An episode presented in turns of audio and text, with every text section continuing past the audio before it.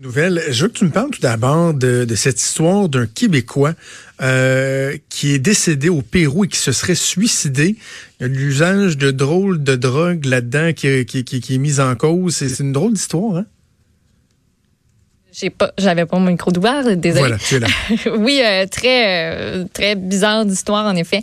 Euh, dans la presse ce matin que j'ai lu d'un bout à l'autre, puis que je trouve ça assez, assez capoté. L'ayahuasca, ça c'est une, un puissant hallucinogène. Ça fait, on dit, émerger des émotions négatives à la surface. On dit que c'est un élément essentiel au processus de guérison, mais surtout ça, ça s'accompagne de symptômes pas trop le fun, comme des, des vomissements de la diarrhée, des tremblements, des sueurs, des pleurs. Mais on dit que ces méthodes-là servent à purger ce qui doit être expulsé. Ça, ce qui est écrit euh, sur euh, le site d'un centre au Pérou qui est euh, spécialisé là-dedans.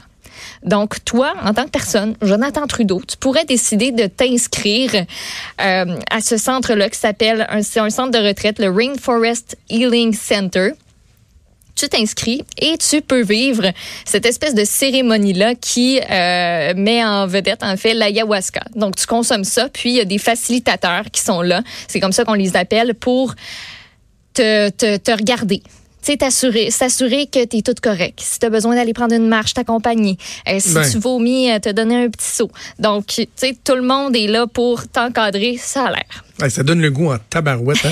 ça que dans, le fond, il faut que tu aies un chaperon à côté de toi pour être sûr que tu te manges pas à langue ou tu te, parce que te, des, mutiles pas. Tu as des hallucinations euh, à pu finir, puis c'est euh, ça a pas l'air super chic. Donc, Nelson Deschaines, euh, c'est un gars du Québec qui, lui, a décidé euh, quelques jours après son pour son 33e anniversaire en fait en mars, lui il était allé au Pérou, c'était pas sa première fois là-bas.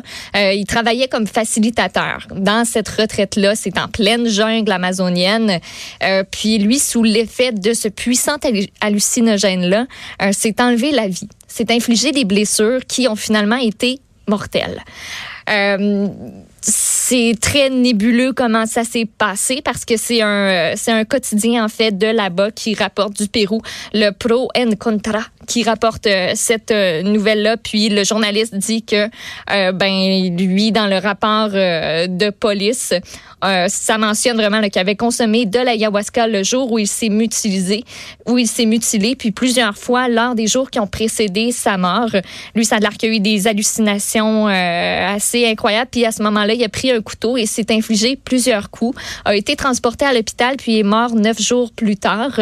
Lui avait consommé entre autres le, le yagé sous forme de tisane. Fait que ça a parti, euh, ça a parti de là. Puis lui, c'était pas la première fois qu'il faisait ça. Puis il y avait pas de clients sur le lieu de retraite non plus. Euh, tu sais, c'était comme un, habitué, euh, si on peut le dire comme ça. Mais ça l'a pas mis à l'abri de tout ça. Ça a l'air qu'à l'hôpital même, il a écrit une lettre, ben une lettre, un mot en fait en anglais. Je t'aime, je suis désolée, s'il vous plaît, pardonne-moi, merci. On imagine, on ne sait pas trop à qui, à qui il l'écrivait, peut-être à sa famille ou du moins sinon sa sœur. ou un ami imaginaire. Aussi, on on s'est pas trop rendu là en effet. Euh, sa sœur qui a publié un commentaire euh, à peu près dix jours après sa mort euh, sur la page Facebook de cette de ce centre de retraite là, elle dénonce le responsable de la retraite parce que ça a l'air que lui se démarre un nouveau centre sous une nouvelle identité. Il y a quelque chose de pas clair puis de de pas très de pas très clean, mettons, avec euh, ce centre de, de retraite-là, le Rainforest Healing Center. Lui, le propriétaire dit qu'il n'y a rien à se reprocher là, là-dedans. En gros, là ce qu'il faut, au-delà de l'histoire qui est un peu triste, un, un peu pathétique, là, bon, voir un, jeune homme, tu sais, s'en aller au Pérou, vouloir vivre cette expérience-là, puis ultimement euh, en mourir on peut supposer euh, des suites à cause des impacts euh, de la drogue ou bon, il était super content d'aller là. bref. Je veux pas trop extrapoler là-dessus, mais juste rappeler que cette drogue un peu débile qui est l'ayahuasca, ici par exemple au Canada, c'est interdit sur tout notre territoire.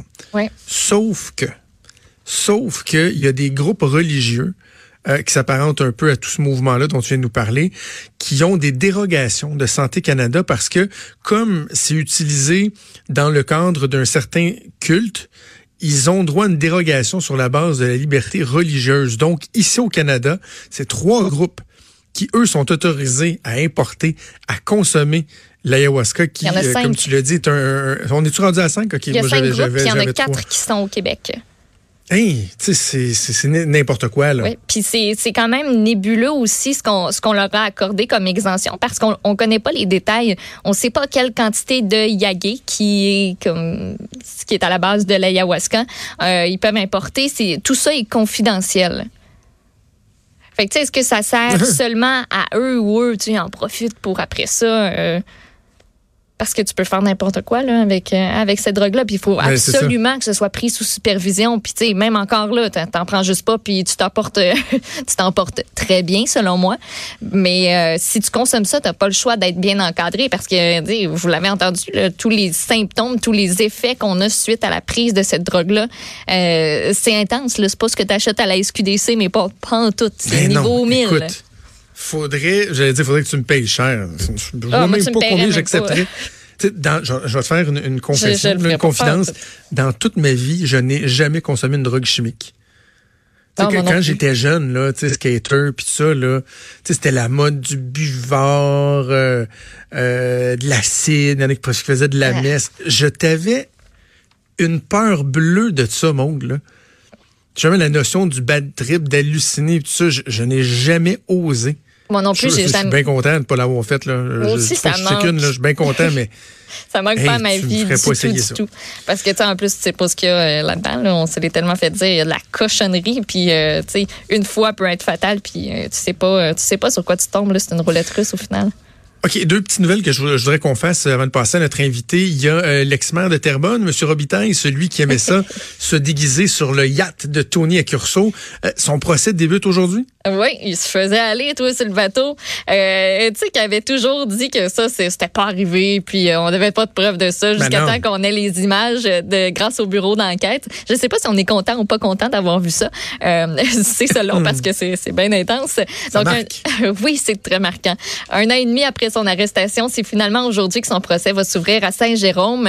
Euh, lui est accusé de corruption, abus de confiance, arrêté en mars 2018 par l'UPAC en même temps que quatre membres de sa garde rapprochée. On parle ici, euh, entre autres, de son ex-chef de cabinet, Daniel Bellec, aussi l'ex-directeur général de la ville, qui est Luc Papillon. Euh, lui, il aurait aidé ses amis à obtenir des contrats publics à Terrebonne en échange d'importants pots de vin. On parle de d'enveloppes d'argent comptant qui était remise au cabinet, euh, au chef du cabinet du maire. Il y a des voyages dans le sud, dans tout ça.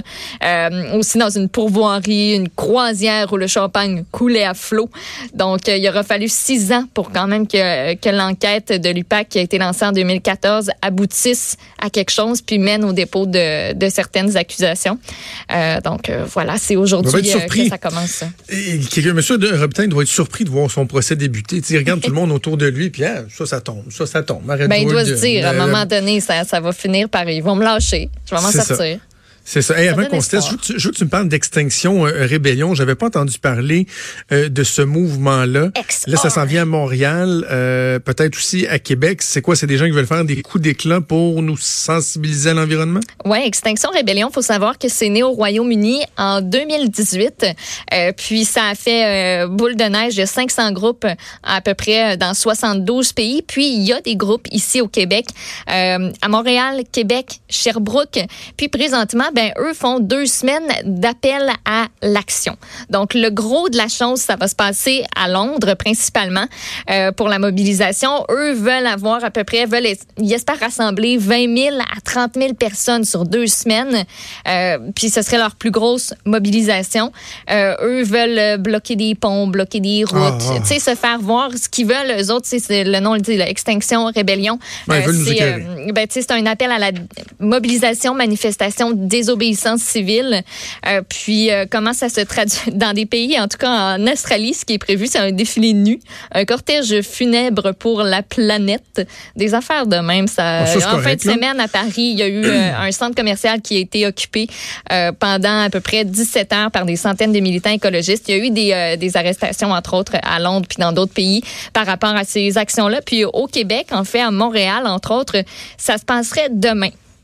Donc, mardi 8 octobre, on, euh, on ferait une fête d'anniversaire où le public est convié à souligner le premier anniversaire du sixième rapport du GIEC, donc le groupe d'experts intergouvernemental sur l'évolution du climat. Ça se passe à 16 heures à la place du Canada, mais on dit qu'il y a aussi d'autres rassemblements ponctuels de visibilité qui sont prévus au courant de la semaine. On euh, les connaît pas nécessairement là, pour, euh, pour le moment, mais euh, à Québec, à Sherbrooke, ça se peut que vous les voyez, ces, euh, ces gens-là de rébellion, extin extinction rébellion, pardon. OK. Ben écoute, ils peuvent manifester nus tant qu'ils veulent, faire des marches, des cortèges funèbres, il n'y a pas de problème, mais de, de bloquer des endroits publics, de prendre des gens en otage, et Ben- tout ça, on n'a vraiment pas besoin de ça. Puis c'est eux, entre autres, qui s'étaient enchaînés devant le ministère des... Est-ce que c'était le ministère des Finances dernièrement, quand il y avait eu la marche, en tout cas à Montréal. Euh, puis euh, même avant ça aussi, eux, c'est leur genre, euh, leur genre d'action. Donc c'est le but, c'est de dire, ben après cette marche-là, on profite d'un momentum, puis on se dit, ben Là, on a montré qu'on a le goût de s'impliquer puis qu'on a le goût que les choses changent, Ouais. mais à partir de maintenant, jusqu'où on est cap on veut changer nos habitudes parce qu'il va falloir le faire. Donc voilà. Bon, ça s'est bien passé la marche l'autre fois. On pourrait essayer que, que ça continue euh, à bien euh, à bien se passer. OK, merci Maud. On fait une petite pause puis on revient.